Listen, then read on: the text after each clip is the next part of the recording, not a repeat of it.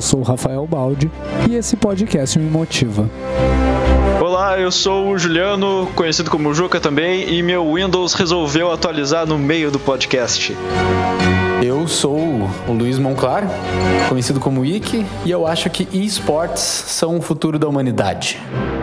Você está ouvindo o terceiro episódio do GG Devcast, o podcast que leva sua carreira em desenvolvimento de jogos para o próximo nível.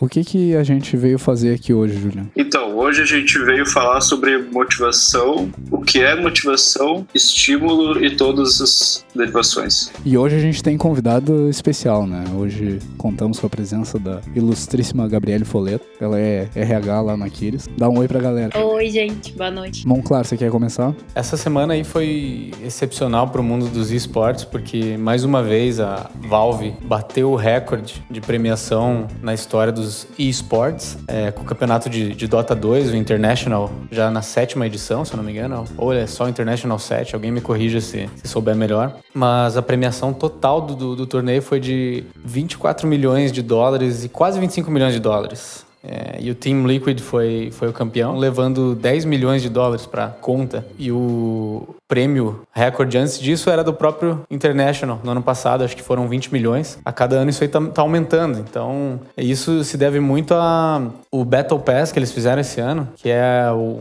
um pacote de conteúdo que você podia comprar, não sei se ainda pode comprar, mesmo depois do International ter passado, que 25% de todo o dinheiro arrecadado com esse pacote ia diretamente para premiação do International. Então, o negócio inchou, inflou um monte assim o prêmio, porque aí os dois lados ganham, né? A Valve consegue dar um prêmio enorme para os jogadores do, do, campeonato e os jogadores que estão comprando esse pacote, além de ganharem conteúdo, contribuem ali pro prêmio. Então eu acho que é um modelo muito da hora. Eu ia perguntar justamente aí de onde que vem tanto dinheiro. Essa foi a primeira vez que rolou o Battle Pass ou isso já é... O, o Battle Pass, se eu não me engano, foi a primeira vez.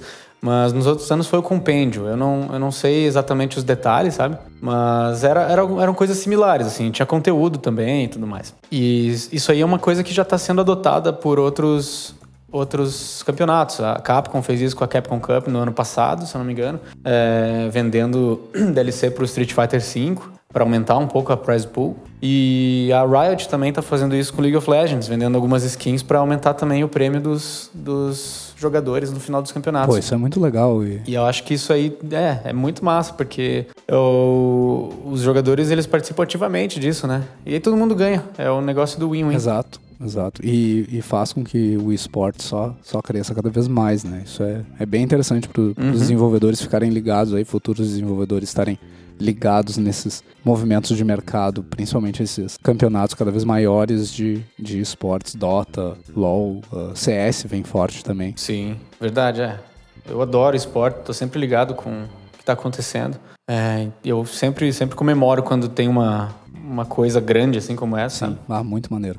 Pois é, a, a minha notícia de hoje vai meio nessa nessa vibe de jogos de alta fidelidade, uh, jogos de alta complexidade gráfica, uh, mas para celulares. Tem saiu um artigo essa semana na Android Authority falando sobre a nova onda dos jogos para celular. Hoje no, no mercado chinês, que, que é um mercado que define os jogos de, de celular, jogos mobile, 40% dos, dos jogos que mais faturam são jogos de, de alta fidelidade gráfica, jogos AAA no, no celular. Alguns analistas de mercado vêm dizendo que é bem provável que os grandes players, e aí a gente não está falando grandes players do mercado free-to-play, grandes players do mercado mobile, falando de, de grandes players do mercado tradicional de jogos, se voltem para o mercado mobile, dado a, o aumento da capacidade de processamento dos dispositivos, o, o aumento, a, a acessibilidade desses dispositivos, que eles vêm se tornando cada vez mais baratos, então o custo-benefício para a capacidade de processamento de um, de um dispositivo desses é cada vez mais baixo. E, e as GPUs embarcadas nesses, nesses dispositivos, nesses sistemas num, num chip, são cada vez mais poderosas e, e cada vez mais capazes, então, de, de trabalhar com esses, esses jogos de mais qualidade. Além disso, esses dispositivos estão indo parar na TV, estão indo parar em, em outros sistemas embarcados que, que vão tornar mais, mais fácil para o consumidor final acessar processar esses, esses jogos. Então é um movimento de mercado que, que vem surgindo, talvez não dê em nada, talvez vire um mercado à parte e não vire um competidor direto com o mercado que já existe, o mercado mobile tradicional, com, com jogos de qualidade gráfica não tão, tão grandiosa quanto nos computadores e nos videogames, mas talvez seja realmente o, o novo mercado de consumo e seja o novo motor para a economia móvel e venha trazer mais dinheiro ainda para o mercado de celulares. Legal. Por grandes players, você diz jogadores ou players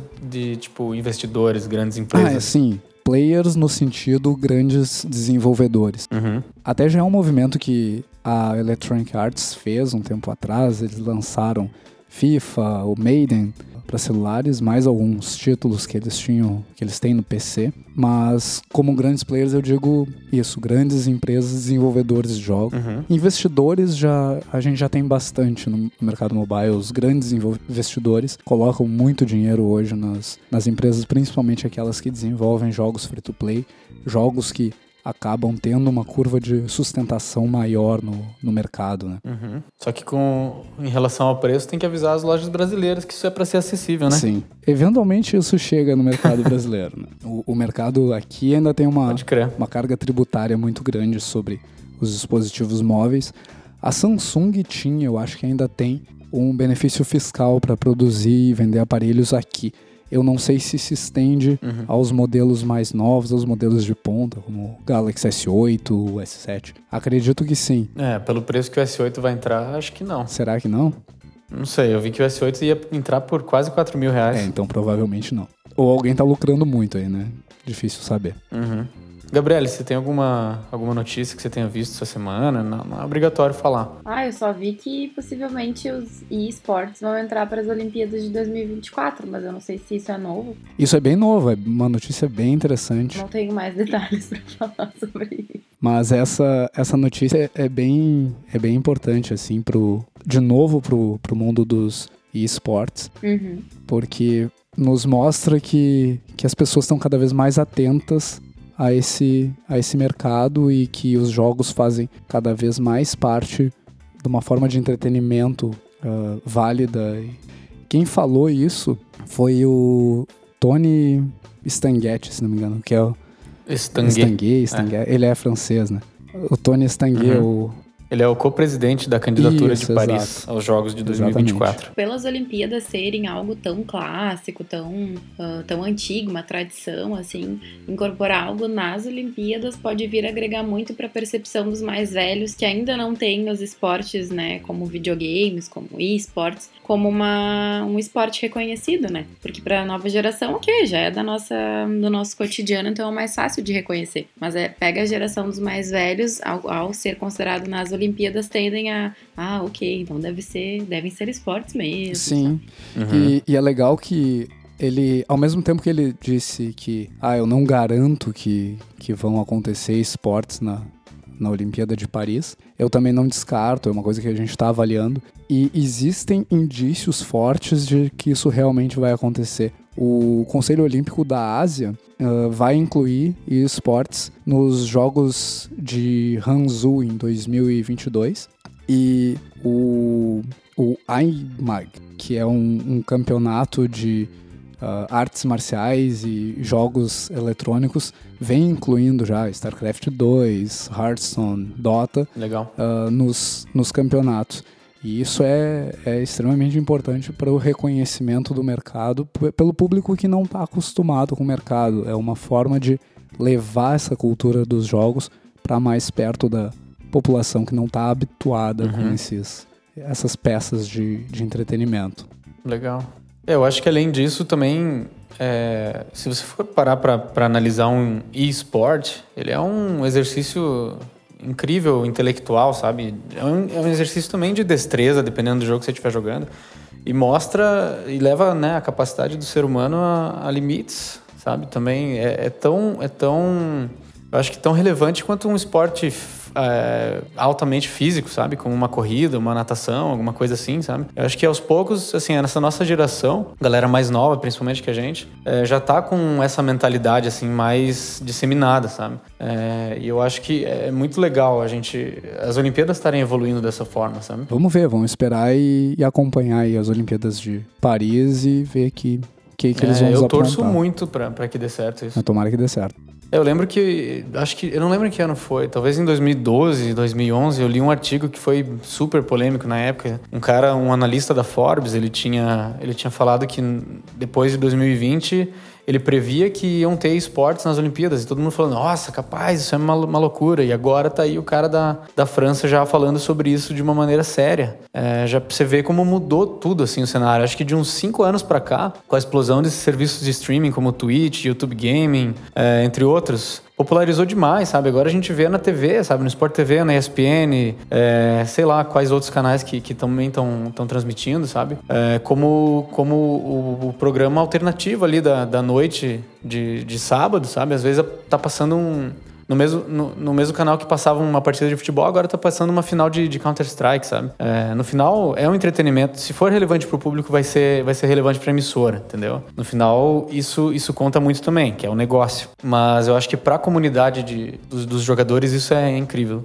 Vamos acompanhar. E aí, qual é a tua dica uhum. pro, pro nosso ouvinte hoje? O que que tu nos trouxe? A minha dica? A tua dica. É, hoje eu trouxe o, o canal do Mark Brown, ele, é, ele faz um canal chamado Game Makers Toolkit. É um canal que ele analisa jogos, ele analisa tendências, ele analisa gêneros de jogo. Tem, ele tem uma série exclusiva para os jogos do Zelda também, analisando as dungeons, analisando é, gameplay, etc. E esse cara, ele é um... Ele é ex-jornalista, se não me engano. E agora ele se dedica só a, a fazer esse, esses vídeos pro YouTube. E eles são de uma qualidade incrível, assim. É super bem editado. O cara tem um vocabulário muito bom, assim. Ele é super eloquente, ele explica super bem, é tudo em inglês, né? Mas os vídeos dele, assim, sempre explodem minha mente, assim. Ele tem, tem uma. Eu comecei a ver esse, esse cara depois que eu vi um vídeo dele analisando o level design do Super Mario 3, 3D World. E ele vai decompondo, assim, ele vai mostrando como que a Nintendo cuida do pacing do jogo e como que isso evoluiu ao longo das séries do Mario também, entre outros, sabe? Ele analisa.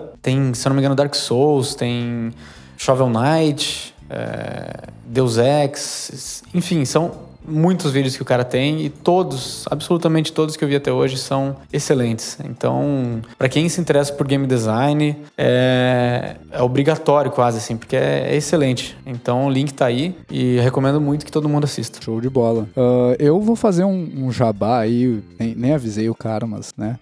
Acho que ele não vai se importar eu, eu vou, vou falar um pouquinho do blog do Bruno Sicâncio. O Bruno Sicâncio é um, é um cara que trabalha comigo na Aquiles, ele é, ele é programador, e ele tem esse blog onde ele fala de desenvolvimento de jogos. O blog já tem oito anos, tem 320 posts no, no blog, ele tenta escrever, pelo que eu acompanho toda semana, e ele tem vários textos muito relevantes para quem está começando, para quem já está mais tempo na, na indústria. Ele é um cara ativo ativo em game jams, então quem tem interesse em entender como funciona uma game jam, como são os projetos desenvolvidos numa game jam, como se organizar para participar uh, das, das principais dos principais eventos que acontecem ao longo do ano, vale dar uma conferida, vale dar uma olhada. Fora isso, ele fala, faz muita resenha de livros de desenvolvimento, faz resenha de livros próximos da área de desenvolvimento também. E de vez em quando ainda rola um, um sorteio de livro, ele recebe muito material de editoras também. Então é um blog bem, bem grande. Ele mantém um conteúdo de qualidade, vale, vale a pena conferir. Legal. Gabriele, você tem alguma dica para o nosso ouvinte hoje? Sim, tem uma dica. Vou sugerir os dois livros que eu vou usar como base hoje para a nossa conversa. Um deles se chama Com Gente é Diferente e o autor é Eugênio Mussac. Esse cara é um médico, se eu não me engano, então ele vem de uma outra área e traz vários insights bem legais sobre gestão de pessoas, né? Sobre trabalhar com gente é diferente em vários sentidos. E um outro livro se chama Por que Fazemos o que Fazemos O autor tá bem, tá bem em voga hoje em dia, tá sendo bem falado, é o Mário Sérgio Cortella. E ele traz, ele define o livro como aflições vitais sobre trabalho, carreira e realização. São livros bem fáceis de ler, assim, tu, são capítulos curtos, não tem uma ordem cronológica, não precisa ler em ordem. Então pega, abre o livro no capítulo que tu quer, lê o quanto tu quiser naquele momento e são insights bem legais para tu pensar a tua própria carreira. Legal. Inclusive, só para ver, acho que essa dica já, já virou duplamente relevante, porque no podcast anterior o Balde recomendou esse mesmo segundo livro que você falou. Esse, esse era o comentário. Eu, eu ia comentar que eu tive o prazer de conhecer o, o porquê fazemos o que fazemos por indicação da Gabriele e deu certo. No último episódio nós conversamos um pouco sobre a questão do feedback, como que a gente se comporta e se porta diante de um feedback, por que, que é, é tão difícil de separar a crítica ao trabalho da, da crítica à pessoa. E aí eu sugeri essa leitura, porque é uma, uma leitura muito relevante, me, me ajudou a entender bastante sobre o tema. Juca, e aí, qual é a, a sua notícia do dia? O que você trouxe de dica pra galera? Então, cara, eu trouxe cinco destaques, que é uma coisa que eu queria fazer. Uh, eu queria fazer nos outros podcasts, uh, queria fazer no episódio anterior, mas eu consegui reunir agora só para esse aqui. Que eu não sei se vocês conhecem o Screenshot Saturday. Vocês conhecem? Já ouvi falar. Já ouvi se vocês, falar. Se vocês conhecem ou não, eu vou explicar mesmo assim, porque tem gente que não sabe. O Screenshot Saturday é um dia, no sábado, né? Que o pessoal compartilha screenshot do seu jogo em desenvolvimento. Não necessariamente em desenvolvimento, né? Mas screenshot do seu próprio jogo, né? Uma forma de divulgar. A maioria das pessoas compartilha enquanto está desenvolvendo para receber aquele feedback, aquela dica no Twitter com essa, com essa hashtag.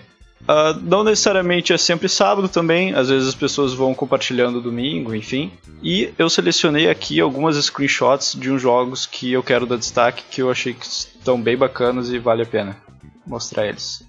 Uma é do Bendy, aí vocês Ah, podem. Aí como é que a gente vai fazer assim pra mostrar eles, dado que é áudio e tal? O Juliano, ele Você fala da pensou screenshot bem e a pessoa nisso? imagina. É, exatamente. Pô, legal. Porque criatividade e tal, pensamento criativo é, é extremamente importante, assim, pro cara que tá desenvolvendo o jogo, né? Ou a Exatamente. pessoa clica no link que o nosso querido Balde vai colocar na descrição do episódio. junto Perfeito. com a imagenzinha.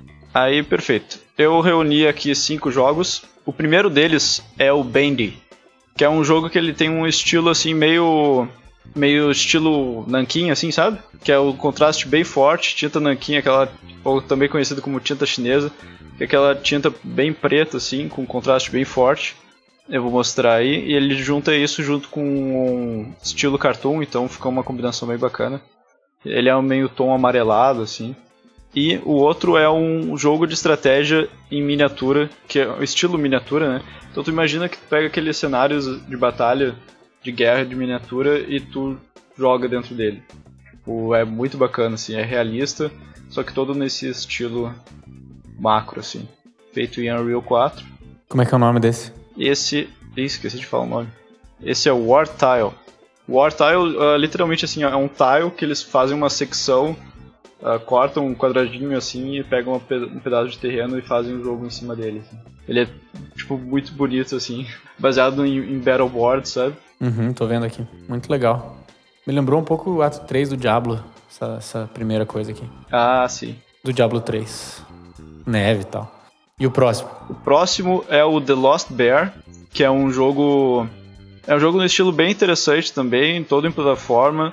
Aquele jogo plataforma assim que tu vê que ele é bem polidinho, assim, sabe? Todo com um- uma seleção de cores bem bacana. Pelo jeito é um jogo pra VR, de play pra VR.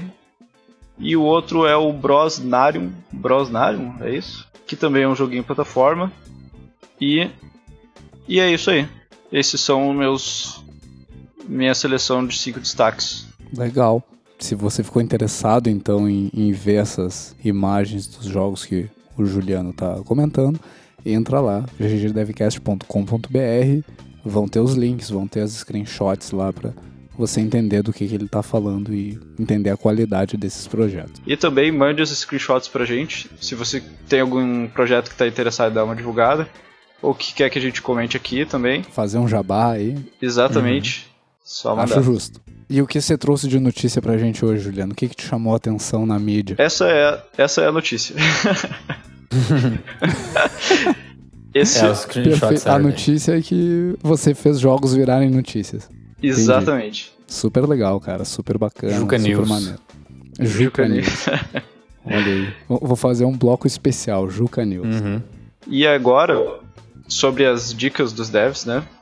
Fazendo a, parte, a minha parte da dica, eu comecei, de um tempo pra cá, a coletar músicas que eu acho que me ajudam no processo de desenvolvimento de jogos. Então, eu não sei se vocês já chegaram a ouvir, eu compartilhei um tempo atrás no Twitter, mas é uma playlist que eu usei e que eu tô juntando com com músicas assim que que me ajudam a me inspirar no desenvolvimento de, dos meus projetos. Assim. Então tem um pouco de Ghibli lá, um pouco do, da trilha sonora de Ghibli, que eu acho que é bem, bem inspiradora. Tem um pouco também do, da soundtrack de Transistor. Transistor. E é isso aí. Muito bom. Vou deixar o link aí pra playlist. Beleza. Show de bola. Bom, então, hoje, como o Juliano comentou lá no início, nosso objetivo, ou pelo menos a nossa tentativa, é falar um pouco sobre motivação, estímulos, disciplina. Obviamente, nenhum de nós três é especialista no assunto, então por isso temos uma convidada especial hoje. Mas é um tema que vem surgindo, veio surgindo nos episódios anteriores e a gente achou interessante então trazer isso para você que está nos acompanhando. Eu queria começar perguntando quem é Gabriele Foleto? Ai, ai, ai, ai, ai. A gente tem umas duas horas, então, para eu contar. Tem sim, eu corto depois. Não, tô brincando. Então, meu nome é Gabriele Foleto, sou formada em administração. Tive contato com gestão de pessoas na faculdade muito brevemente, assim, coisa de uma ou duas cadeiras só.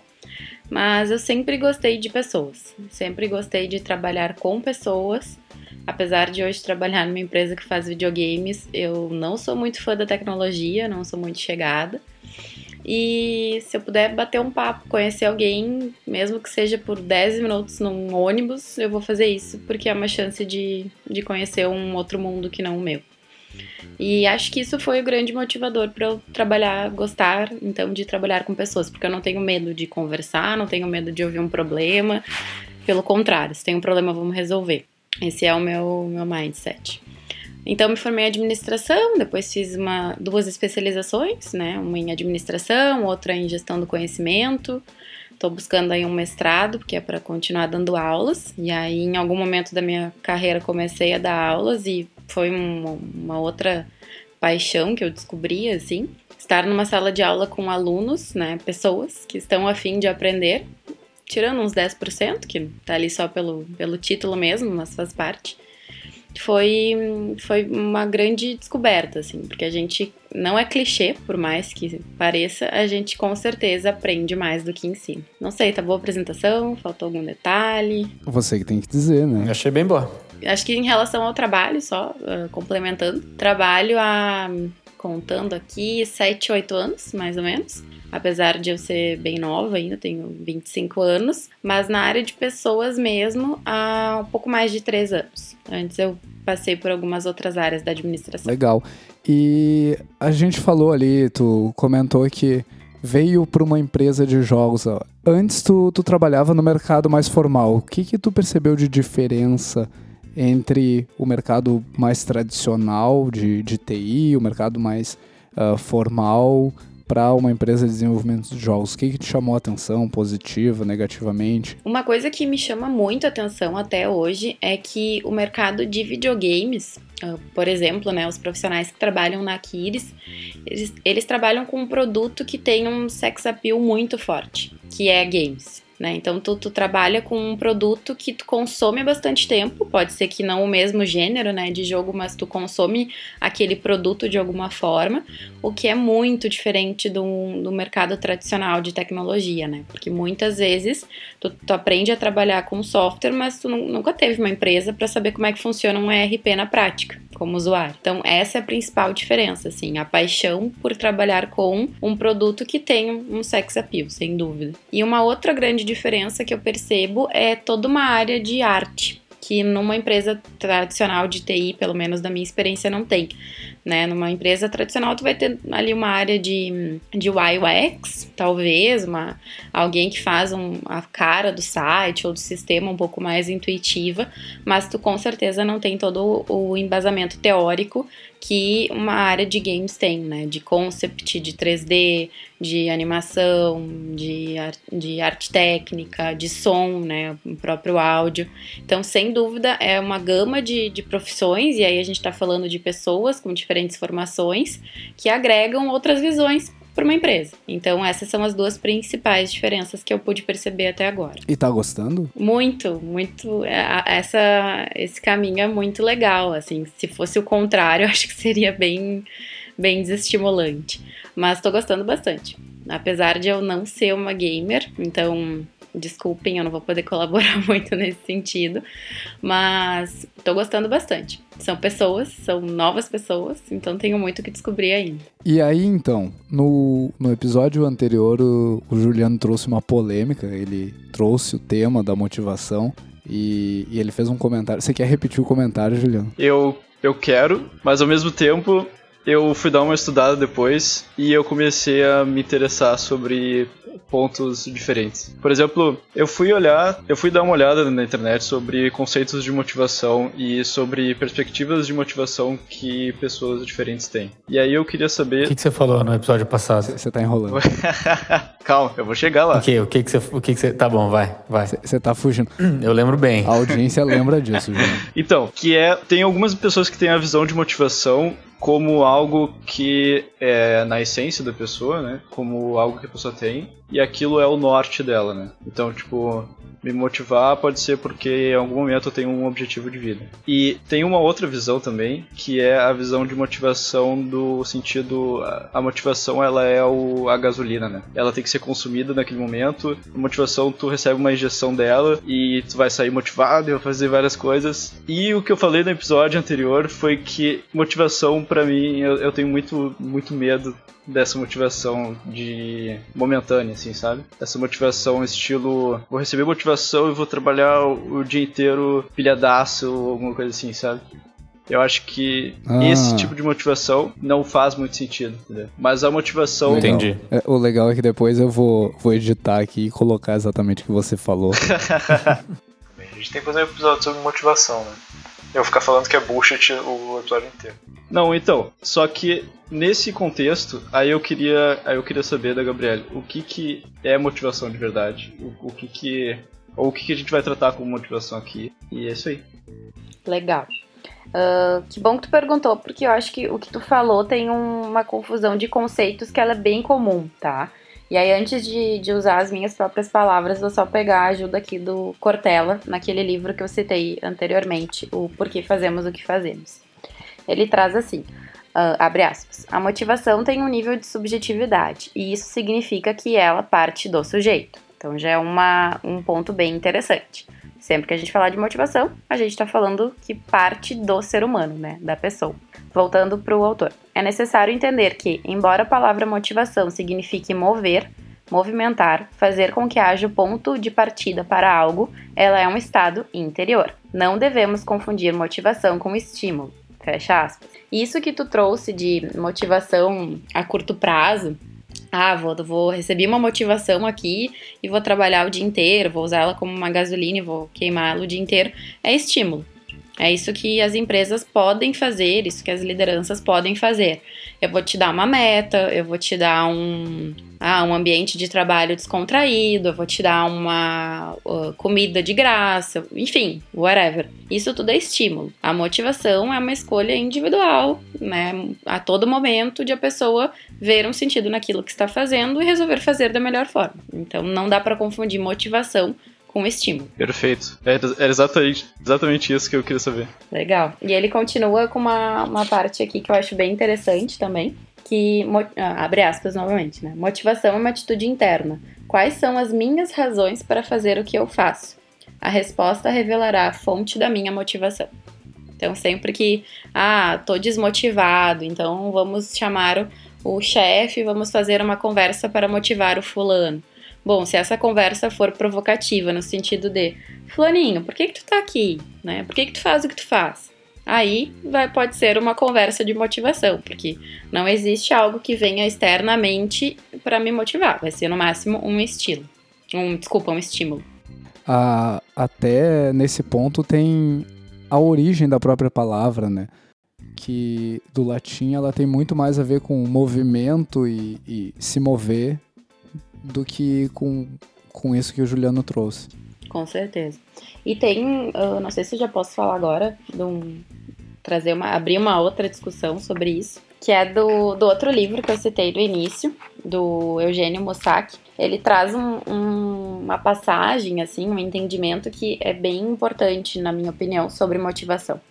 Abre aspas. O que, ele, o que eles dizem, ele está se referindo aos psicólogos, é que as pessoas só são motivadas por duas grandes forças: a necessidade e o desejo a necessidade de não sofrer e o desejo de ter prazer. Fecha aspas. E aí, quando eu li isso, eu digo, hum, tem coisa aqui interessante, né? Porque, por exemplo, assim, se eu só, se as pessoas são motivadas via, via de regra, né? Falando no senso comum, por uh, necessidade de não sofrer é uma coisa, só que o desejo de ter prazer é outra bem diferente. E ele traz um exemplo no livro que fica bem claro. A gente come, a gente almoça e janta por uma necessidade de não sofrer, né? De não fazer o corpo ficar em estresse, em, em necessidade ali, tu ficar morrendo de fome, enfim. Tá, beleza. Só que para isso, né, para só pra comer só para não sofrer, então eu vou comer qualquer coisa de qualquer jeito e, e, vou seguir a vida. E não. Quando a gente senta, vai num, escolhe um restaurante legal, ou prepara uma refeição, seja ela qual for, a gente tá evitando o sofrimento, mas a gente também tá indo pelo prazer, pelo prazer de comer. E aí tem uma grande diferença quando tu faz as coisas só para evitar o sofrimento e quando tu faz as coisas visando o prazer. E aí eu queria ouvir a opinião de vocês, assim, se isso faz sentido, se vocês na vida de vocês já tiveram alguma situação onde fizeram as coisas por um ou pelos dois motivos.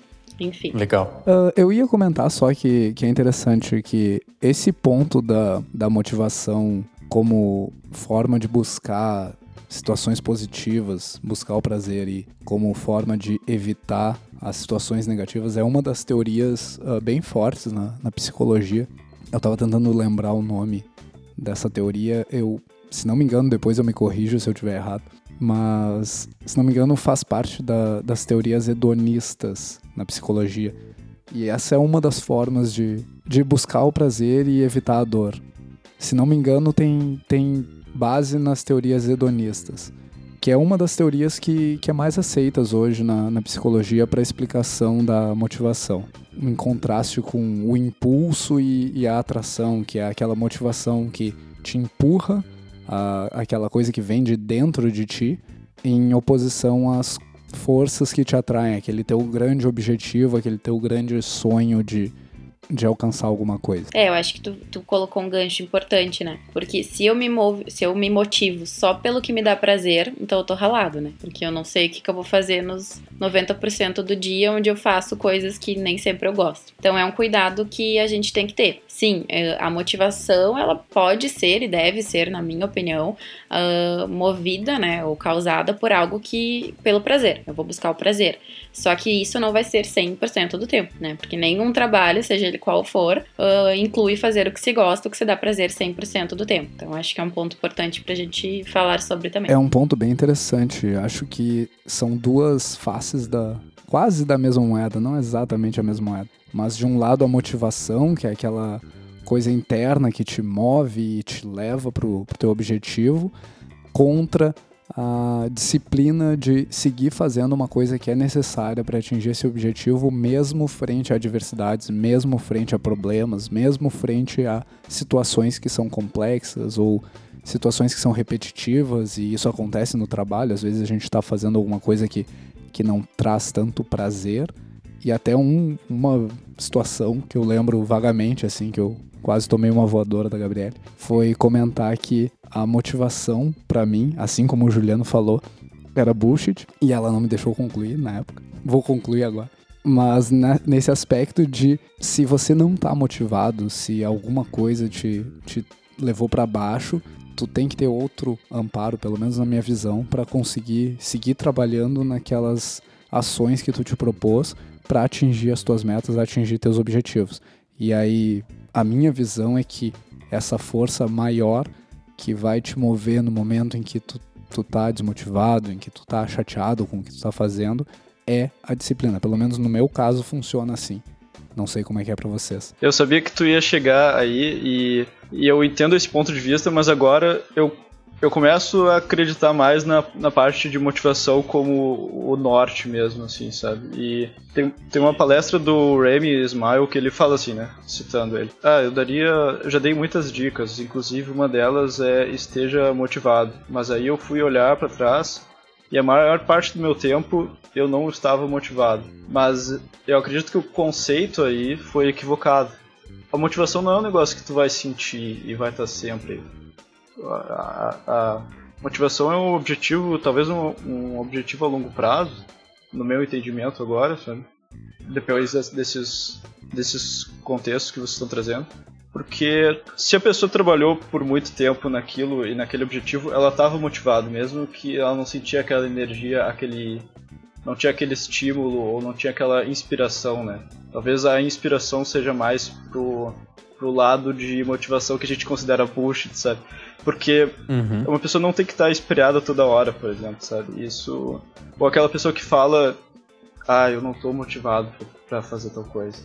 É esse tipo de Sim. coisa que a gente que dá vontade de atacar, sabe? É, eu ia falar exatamente esse termo que eu ia chegar, inspiração, que é aquele negócio passageiro, sabe? Você tem aquele lampejo assim de criatividade num dia, aquela disposição repentina, é, ah, nossa, hoje eu tô, tô detonando, vou, vou fazer tudo que eu posso aqui é, inspirado, criatividade flui, é, comunicação flui e tudo mais. Aí no outro dia sumiu aquilo lá, sabe?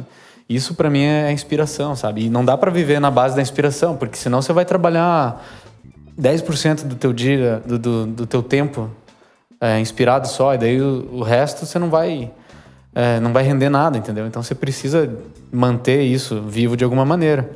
Não, eu ia dizer que eu concordo 100%, assim. Eu entendo que a motivação é, é aquilo que tu coloca em perspectiva.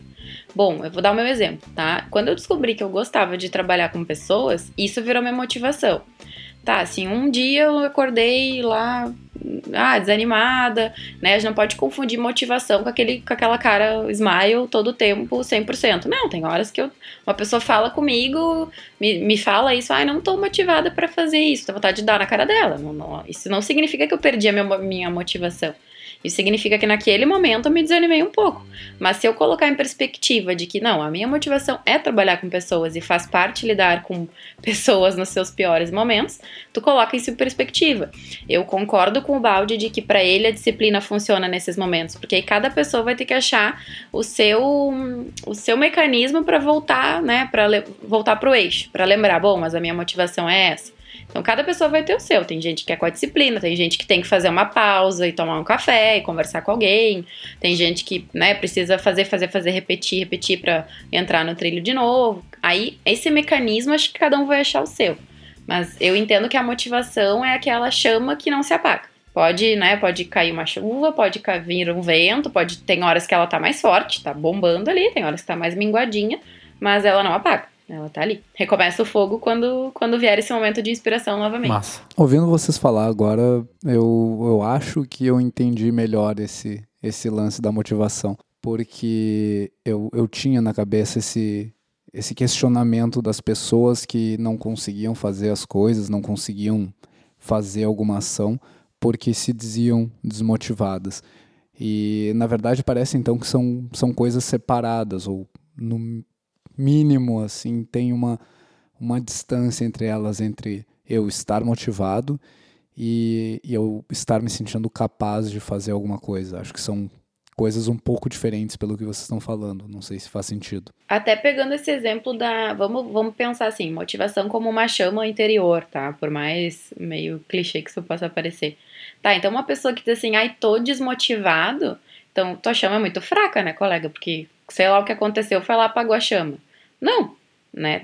Se tu tem bem claro qual que é a tua motivação, que o motivo maior, né, o que te move para tu fazer aquilo ali, todo mundo tem seus dias. Essa chama vai naturalmente estar mais forte ou mais fraca no, com o passar do dia, ou no mesmo dia ela pode ter essas variações, porque a gente tá, tá ao, né, ao como é que se diz assim, a gente está à mercê dos acontecimentos do dia, das outras pessoas também, mas essa frase, ai, tô desmotivado, o meu chefe precisa me motivar, para mim ela não faz nenhum sentido, porque não é ninguém externamente que vai ter que te dizer por que, que tu tem que fazer o teu trabalho, se tu, tu tem que descobrir o porquê tu tá fazendo aquilo ali. Então, eu, agora, é diferente de, ah, tô desanimado, tô, né, tô descontente hoje, bom, acontece, ninguém tá livre.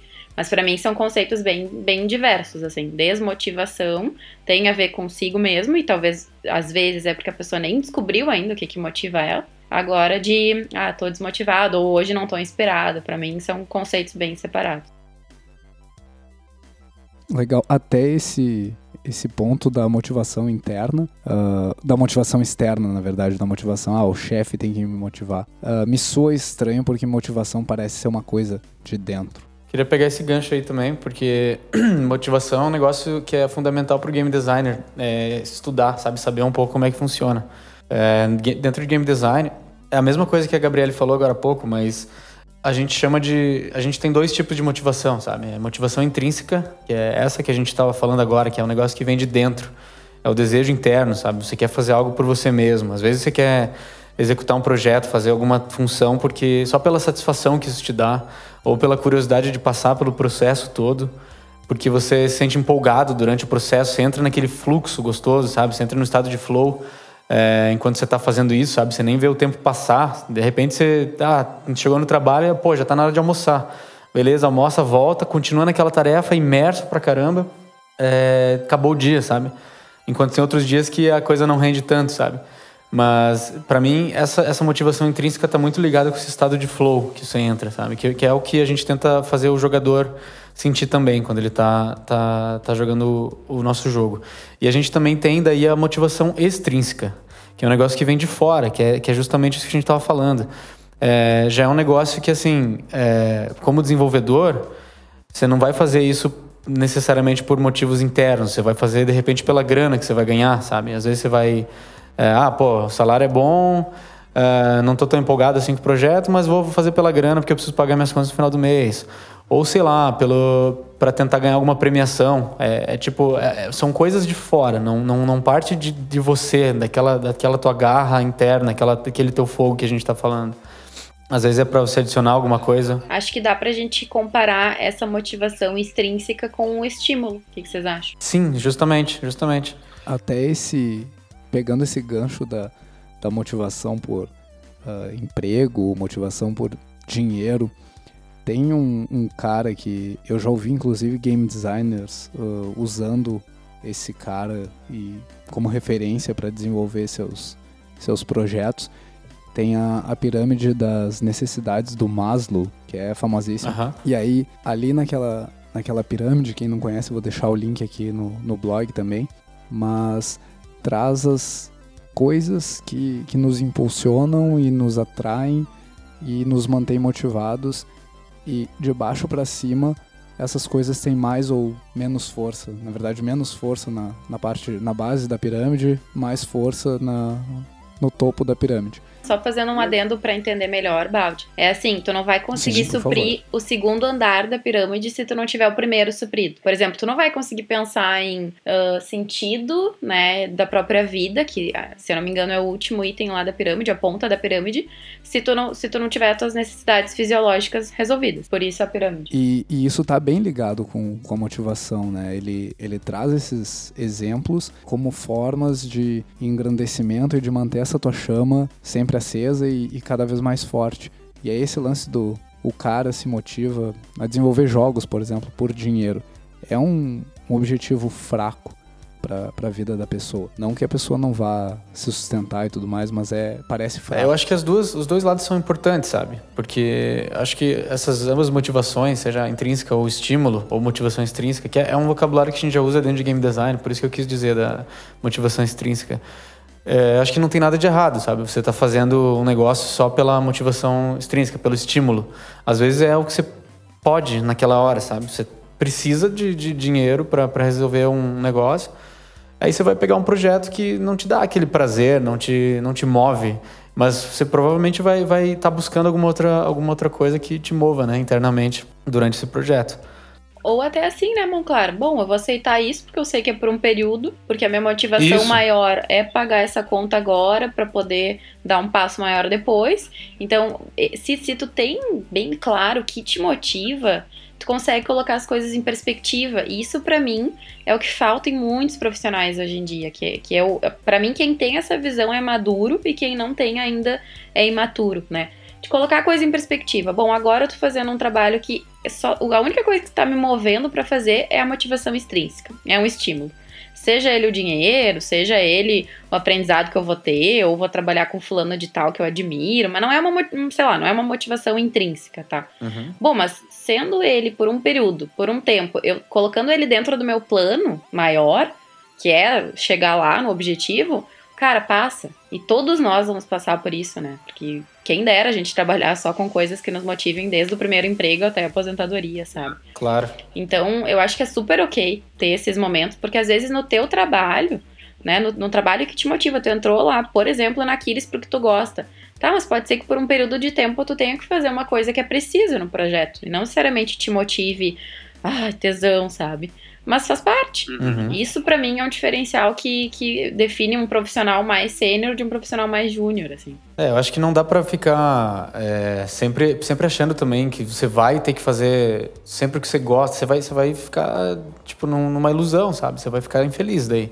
Você precisa entender que você vai sim fazer coisas que, que não são as, as suas favoritas. Eu acho que Inclusive no desenvolvimento de jogos, isso é uma coisa que tem que ser muito bem trabalhada, assim, porque muita gente entra nesse mercado com uma visão muito romântica e Sim. Inclusive os materiais que a gente tem de divulgação, de desenvolvimento também é meio romântico, né? Tem aquela coisa do tem aquele cenário do survival bias, né?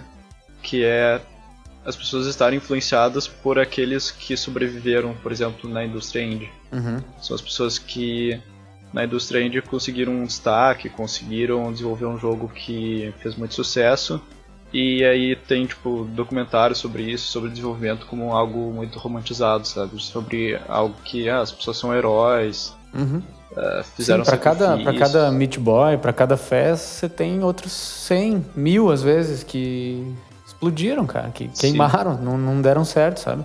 Que estão agora mal, e precisam, sabe? Buscar só pela motivação extrínseca agora, porque uh, de repente se iludiram que, que ia ser mil maravilhas, sabe? Que não ia ser um dia a dia trabalhoso, árduo, sabe? E precisa, a gente precisa ter isso em mente, sabe? É, é, uma, é uma coisa que a gente precisa desmistificar também. É, exatamente. Desenvolvimento de jogos é uma indústria, né? É uma profissão e tem seus tem a parte divertida e tem a parte também que é mais mais braçal como qualquer outro tipo de indústria. Né? É. Legal.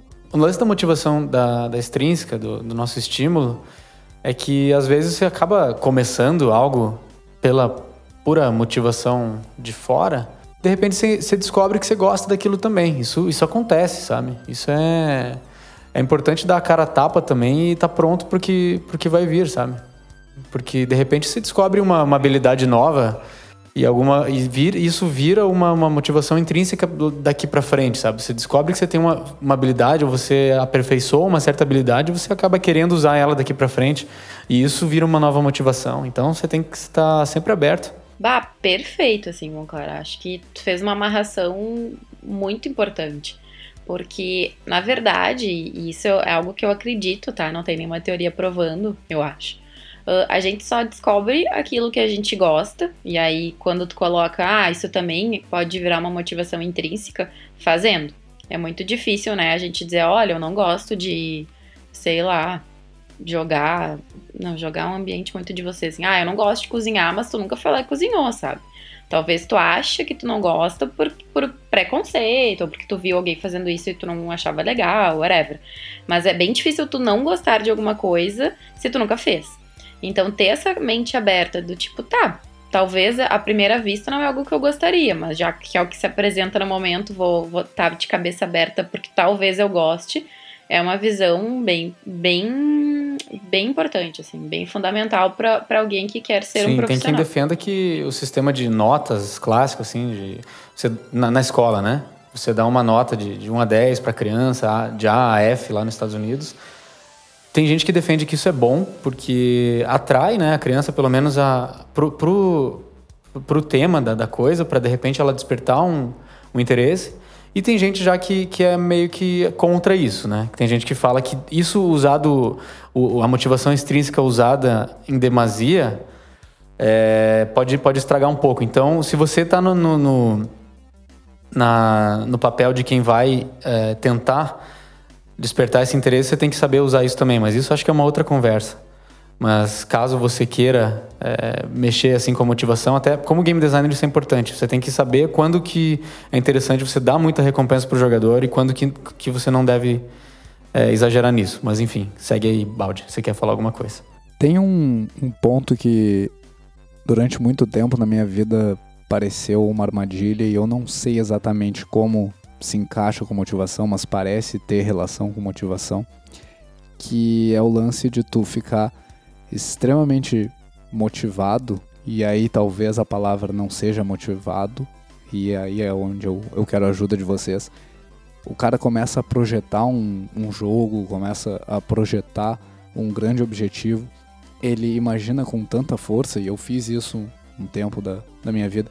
Você imagina e, e visualiza aquele objetivo com tanta força que você fica mais motivado pela visualização desse, desse objetivo alcançado e, e você nem começou o trajeto ainda, mais do que fazer as ações que vão te levar àquele objetivo.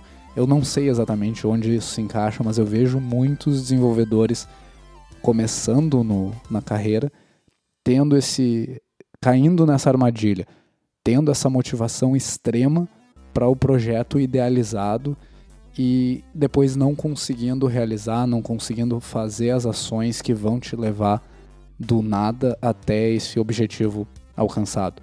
Não sei se vocês já passaram por isso, eu não sei se vocês acham que isso é parte da motivação, se isso é parte dos estímulos, o que que vocês enxergam dessa situação?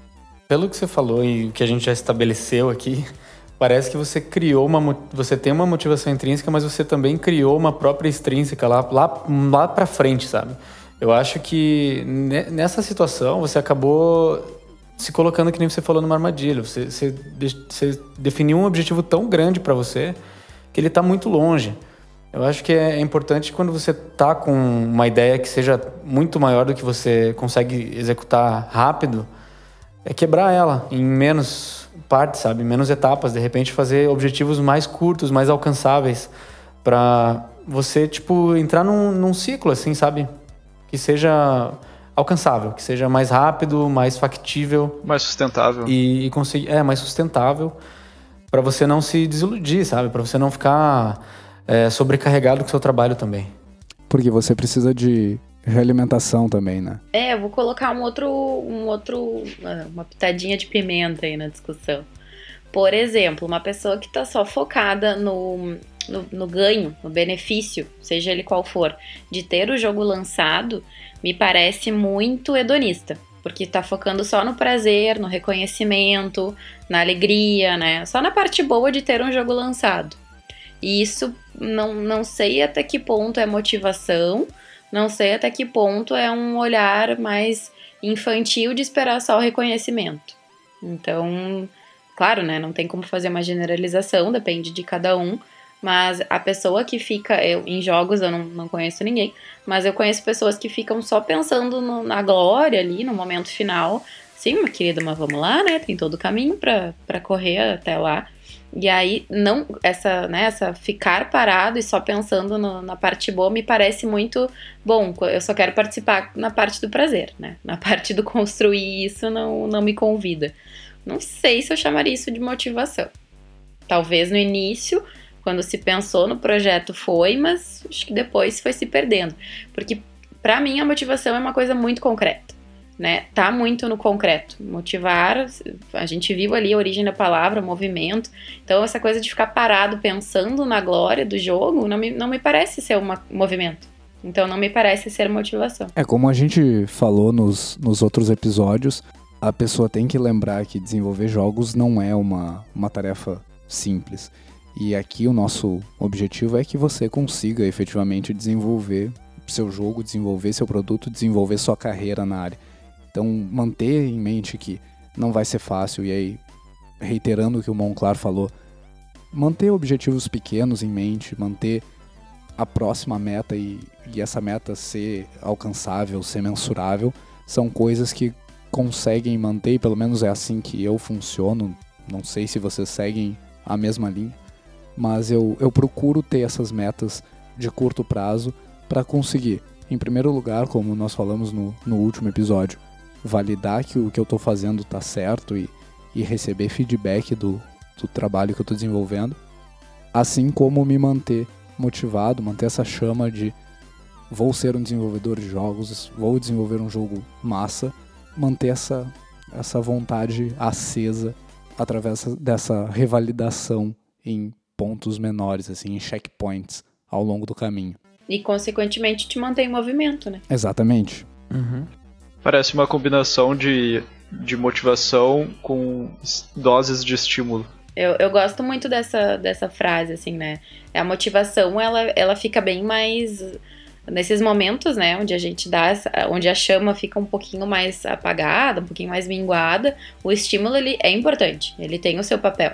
Mas eu só queria, né, pegando o gancho do balde, motivação termina com ação, né? Então ela não pode ser algo fantasioso, teórico, slow, assim, tem que ser na ação, tem que ser no concreto. É, porque senão a gente chega na, naquele ponto que o Juliano estava falando de da visão romântica da coisa. É tudo muito maravilhoso quando você vê um, um documentário. Eles até colocam ali no. A gente tava falando do Indie Game The Movie, né? E eles até colocam uns momentos assim de tensão e tal, mas aquilo é muito, muito rápido, é muito irreal, sabe? Existem dias que quando você está desenvolvendo um jogo, você não quer quase sair da cama, mas você tem que arranjar uma força, sabe? Você tem que arranjar algum estímulo. Porque para mim, para mim assim, o estímulo ele serve como um empurrão para eu voltar para minha motivação, sabe? Para alcançar ela e agarrar ela de novo, sabe como é que é? Perfeito. Eu até acho quando uma pessoa recebe uma, a gente tá falando de feedback, né, no episódio passado também, a lei de processo iterativo. Eu acho que depois que uma pessoa recebe um feedback que é, é construtivo, assim, mas tem um impacto muito forte na estima dela, o que vai manter ela fazendo, eu acho que é muito mais motivação, porque com certeza não é um estímulo, sabe? Naquele momento. É, o estímulo é passageiro, sabe, também, porque é igual, é igual jogar, sabe? Você tá, quando você tá jogando, você tá se estimulando, você tá liberando endorfina, etc, etc, mas você enjoa do jogo que você tá jogando. Você vai enjoar também de, de, de muito estímulo. Você, uma hora você vai falar, porra, não vou, não quero mais, sabe? Não adianta você me ficar batendo palma ali, falando que eu sou que eu sou o cara, que você não sei o quê, que você vai me pagar mais, se eu não tô, se, se não tá dentro de mim a coisa, sabe? Isso tem que ser Sim. nutrido também. É só para complementar isso do, do acho que também o estímulo ele ele cansa, enjoa, assim como qualquer, sei lá, é que nem o Putz, tinha um outro filósofo brasileiro que ele falava do daquele doce, né, que é comer, comer um doce, o doce é muito bom, mas aí vai comer ele de novo e ah, não é tudo aquilo. E aí tu vai comer de novo e ah, é, é ok. E vai diminuindo, assim, sabe? Tipo, o estímulo vai cansando, o estímulo vai perdendo a graça. O que fica no final mesmo é a motivação, né? Uhum. É, e um, é, um exemplo que eu gosto muito, assim, de, de, de ter em mente é um exemplo de um atleta, sabe? Olha o quanto tem de motivação, olha o quanto tem que ter de, daí sim, de todas aquelas aqueles, aquelas outras ferramentas de disciplina, de dedicação, de comprometimento, de foco para, sei lá, um momento de, de glória, assim, se tu chegar ao ouro nas Olimpíadas, sabe? Se tu chegar a vencer uma Copa do Mundo. Então, olha quanto tem de motivação. Porque não vem me dizer que eles fazem aquilo ali por dinheiro, porque não é. Não vem me dizer que eles fazem aquilo ali por fama, porque não é. Pegando, por exemplo, vários esportes que não o futebol no Brasil, não é por nada disso. É por motivação. E é algo interno, né? Pode, com certeza, tem um mestre ali dando exemplo e treinando, tirando o melhor, mas tem algo muito interno. E aí, quando, quando tu ouve, assim, de, uma, de um profissional, ai, ah, tô desmotivado e tal, bah, cara, vai olhar um. Vai olhar um case de um atleta, sabe? Pra tu ver o que, que é o que, que é desmotivação. Legal. Que no caso não vai ser, né? Mas enfim. é, então. É, para trazer pro nosso universo, assim, de esportes, sabe? É, galera que joga, até o Dota que a gente comentou no começo, né, nas notícias. A galera que joga Dota treina, sei lá, 10, 12, às vezes 14 mais horas por dia. E você acha que o cara vê aquele mesmo prazer que ele, que ele via no começo do jogo? Não vê, ele tá lá porque ele quer ser campeão, ele tá treinando, já virou é, o objetivo mais, mais importante para a vida do cara ali. E aí eu queria trazer uma, um, um outro ponto, assim, que para mim é, é bem importante tem a ver com motivação, né? Se tu, se tu tem claro, tá, minha, o que move essa minha chama, chamada motivação, é isso. A, a dedicação, o capricho, o, o, jeito com que tu faz o teu trabalho, ele é, ele é diferente de alguém que só se, se motiva pelo estímulo, né? Pela, só, só se motiva pela parte extrínseca da coisa. Hoje, trago um exemplo bem, bem recente, né? Hoje de manhã eu fui fazer um, um chimarrão ali na cozinha pro trabalho e eu deixei ferver a água. Aí a água não fica boa quando ferve, né? Queima a erva, não fica a mesma coisa. Aí eu pensei assim, ó, eu vou misturar essa água fervida com uma água fria e aí era isso. Aí pensei, cara, o trabalho de fazer bem feito, que é esquentar uma outra água, vai, é praticamente o mesmo de eu tentar me salvar essa água que eu fervi aqui. Quer saber? Vou jogar fora essa chaleira de água fervida e vou fazer de novo. Então, o trabalho de, de fazer o negócio bem feito, nota 10, e fazer ele média, nota 7, é praticamente mesmo. Só que se tu tem bem, bem definido qual que é a tua motivação, por que que tu tá fazendo aquele trabalho, é, não fica pesado buscar esse 10, se entregar a 10. Porque é natural, tu quer, tu quer ver o melhor daquilo que tu pode fazer. E aí, ao contrário, para quem não, não tem essa motivação clara, para quem só se movimenta por estímulos ou pelo, pelo extrínseco, fazer o 7 já é um peso, porque o cara não tá afim de fazer. Então, que dirá 10? Fazer só o 7 já é um saco. Porque tudo fica muito mais difícil, não se vê um motivo naquilo. E aí tu vê dois mundos bem, bem afastados, onde o cara dá 10 e se esforça muito pouco, ou se esforça muito, mas não tem o cansaço daquele esforço. E tu vê um cara que entrega 6, 7 abaixo do mau tempo, assim, sabe? Mega cansado e ainda reclamando. O que, que vocês acham disso? Tem uma frase que o, Alfredo aí da, da Aquiles, grande amigo meu e da galera aí também, ele falou uma vez que ele viajou pro Japão, né? Aí quando ele voltou, ele disse assim: o povo japonês é, não entende o porquê de fazer uma coisa mal feita. Eles simplesmente fazem sempre o, o melhor que, que dá para fazer naquele tempo, sabe? Você já vai ter que trabalhar, então por que, que você não faz o teu melhor, sabe? É, é isso que você tava falando, é exatamente isso. E é uma, é uma coisa que, tipo, é de, eu acho que é muito de cada um, sabe? Quando você atinge um. Quando você descobre, assim, que vale a pena, quando você tem uma certa maturidade, que eu acho que você conquista com o tempo, não sei, sabe? Tem gente que, que já vem com isso, já é, é eu acho que é muito cultural, muito da educação, assim, que você recebeu em casa, na escola, sei lá. Mas quando você percebe isso de uma vez, assim, você parece que gira, assim, uma, uma chave que te, te dá um, um outro boost, assim, pra você, pra você trabalhar é, no teu melhor, sabe? Eu já, eu já passei por isso, sabe? Eu já, eu já tive dias onde eu tava fazendo o meu, meu set ali arrastado, assim, sabe? Mas daí eu comecei a pensar, porra, sério, eu tô, eu tô aqui porque eu quero, eu quero ser um game designer bom, sabe? Eu quero é, chegar nos jogadores, é, eu quero transmitir o meu melhor, assim, para eles. Eu quero que eles sintam tudo, tudo que eu quero passar, assim, com, com essa mecânica, com essa história, quero que eles se divirtam e tudo mais.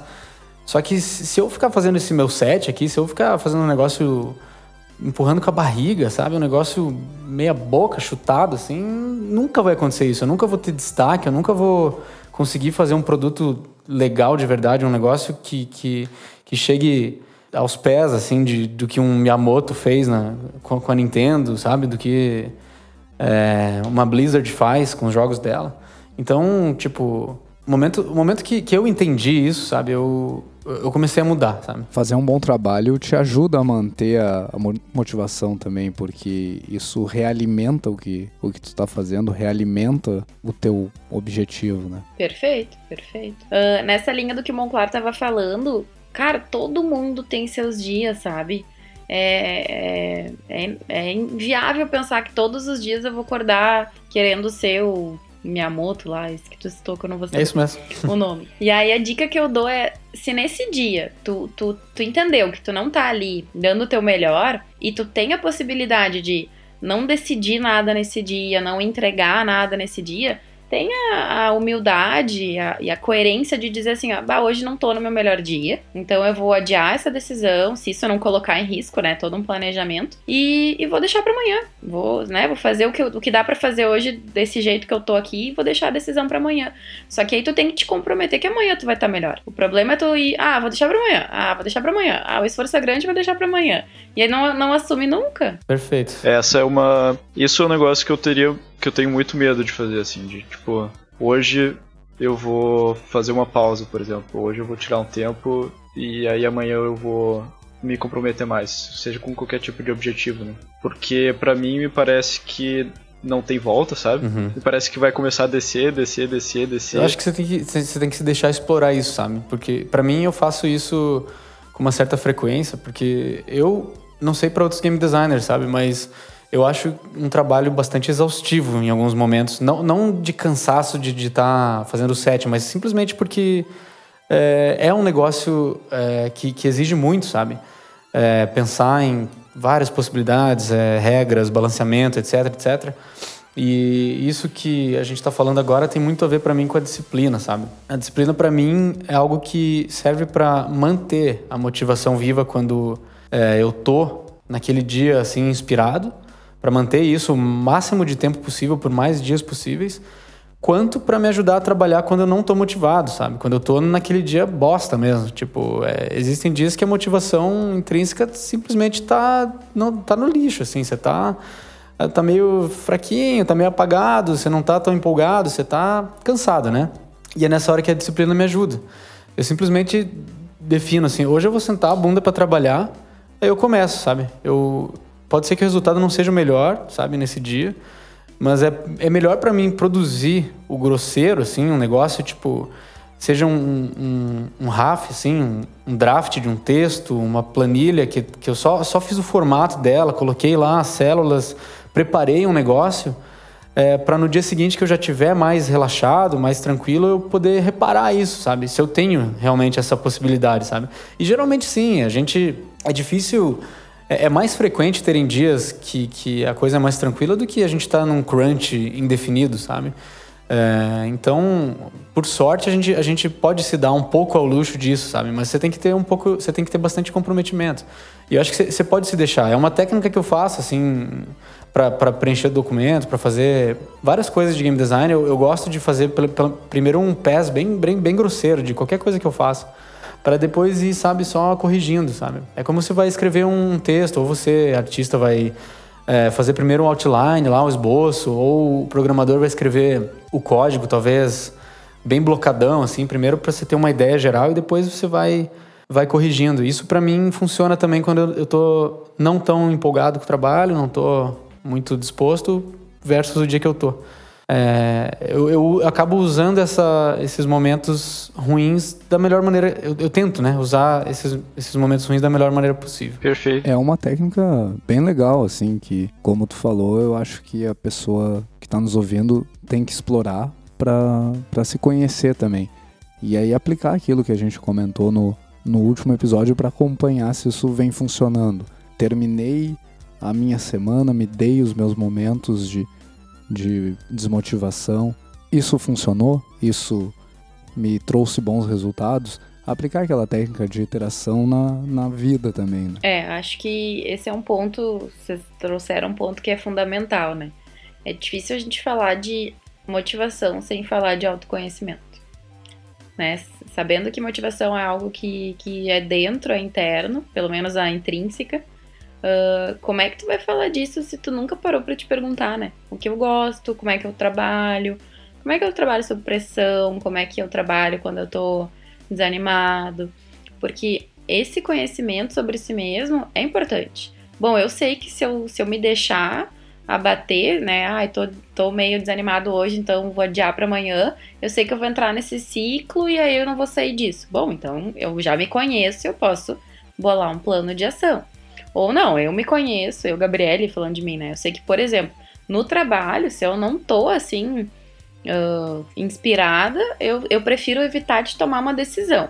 Mas eu concordo com o Monclar, eu vou fazer um rascunho, eu vou trabalhar, não vou ficar na noia de, ah, então vou erguer os bracinhos porque hoje eu não tô inspirada. Não, vou fazer algo que pode ser mais mecânico, preparar um, um texto, um PPT, uma reunião, que depois eu vou ter a chance de revisar, de dar, né, dar o toque final em outro momento. Uh, mas eu me conheço para isso. Por exemplo, já para um exercício, eu não sou uma pessoa muito, muito da, da prática de exercício físico. Eu sei que eu não posso cair nessa. Ah, hoje não tô muito afim, então não vou na aula. Não, porque se deixar eu não vou nunca. Então é algo que eu tenho que estar tá sempre me, me policiando para ir, para que eu não cair nesse ciclo. Então, o autoconhecimento, saber como é que eu ajo em diversos momentos é importante, porque eu vou conseguir uh, entender em que momento que eu tô e agir em relação a isso. E não passar, sei lá, dois, três anos e depois olhar para trás, tá, mas o que, que eu fiz, o que, que eu aprendi, o que, que eu coloquei de, na minha carreira nesses dois anos. Perfeito. Eu lembro até do, de um vídeo que o Drauzio Varela fez falando sobre isso. Que ele corre, né? Ele corre maratona e todo dia ele acorda e corre e ele falou assim: Ah, eu não acredito em ninguém que me diz que acorda disposto e sai feliz fazendo tudo que precisa fazer. Ele diz assim: eu acordo, eu deixo minha roupa o mais próximo possível para eu pegar, vestir e sair correndo o mais rápido possível, nem me aqueço, porque eu sei que se eu parar para aquecer, eu posso acabar voltando para cama. e ele faz isso e ele diz assim: ah, e aí a partir daquilo eu sei que depois de eu ter feito a, a, meu treinamento, eu sei que eu posso ficar o resto do dia sentado na cadeira, assim, nas palavras dele, né? E eu acho que esse, esse autoconhecimento aí que o Gabriel trouxe, acho que é bah, extremamente, Legal. extremamente importante importante, né? Uh, tô começando. Demais. Tava pensando nisso com vocês falando, eu tô começando a achar que é muito difícil tu provocar motivação em um terceiro. Eu né? acho também. Como é que tu vai estimular uma outra pessoa? Acho que tu pode ajudar a pessoa a ter encontrar motivação. sua própria motivação, né? Sim. Uhum. Juliano, já que você tá com a palavra, considerações finais. Você você que é um cara bom de síntese assim, conclui tudo isso que a gente falou. que sacanagem. Motivação não é bullshit. Olha aí, ó. Aê! Bom, missão cumprida. Acho que posso dormir feliz hoje.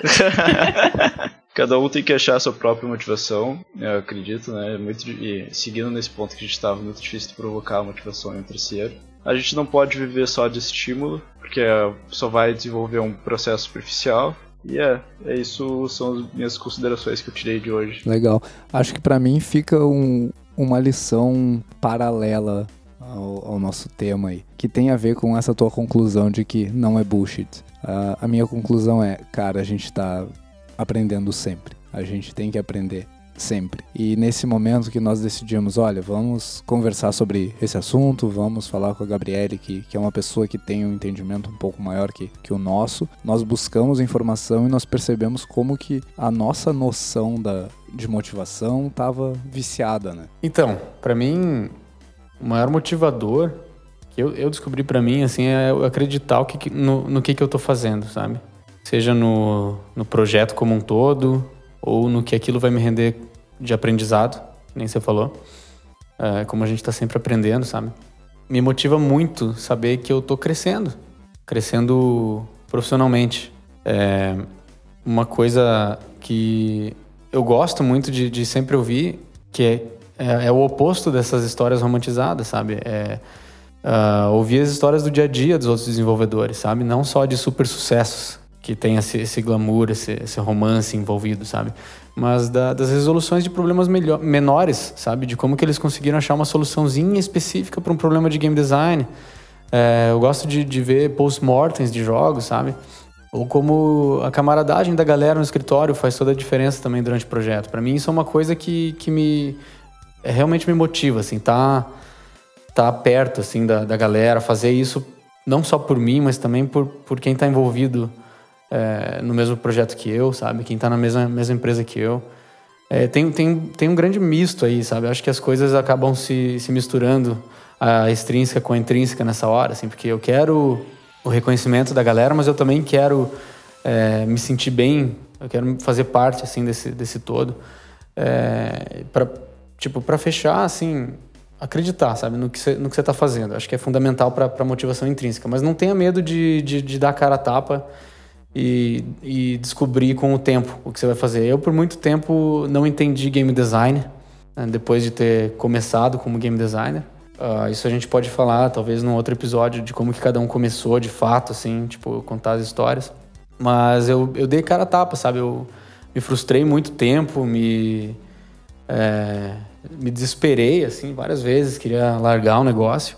Mas eu decidi continuar, sabe? Porque eu tinha lá dentro, assim, esse, essa, esse sonho de, de, de fato, fazer jogos, fazer alguma coisa que toque as pessoas, que, que faça diferença, de repente, na vida de alguém. E isso me sustentou e me fez, de fato, conseguir aprender o que, que é o game design. E eu agora tenho um prazer enorme em fazer isso. Então, continue, sabe? É, se você tá meio perdidão é, dê mais uma chance, porque se você sente lá no fundo que você ainda tem assim é, energia para dar mais um empurrão, só vai, vai em frente. Batendo na mesma tecla, cara. Você quer fazer jogo? Vai fazer jogo, cara. E se você ficou em dúvida, manda um, um e-mail pra gente, ggdevcast.gmail.com. Entra no blog, deixa seu comentário. Não entendeu alguma coisa, a gente responde. Monclar. GG, Monclar. GG, então. GG. Thank you.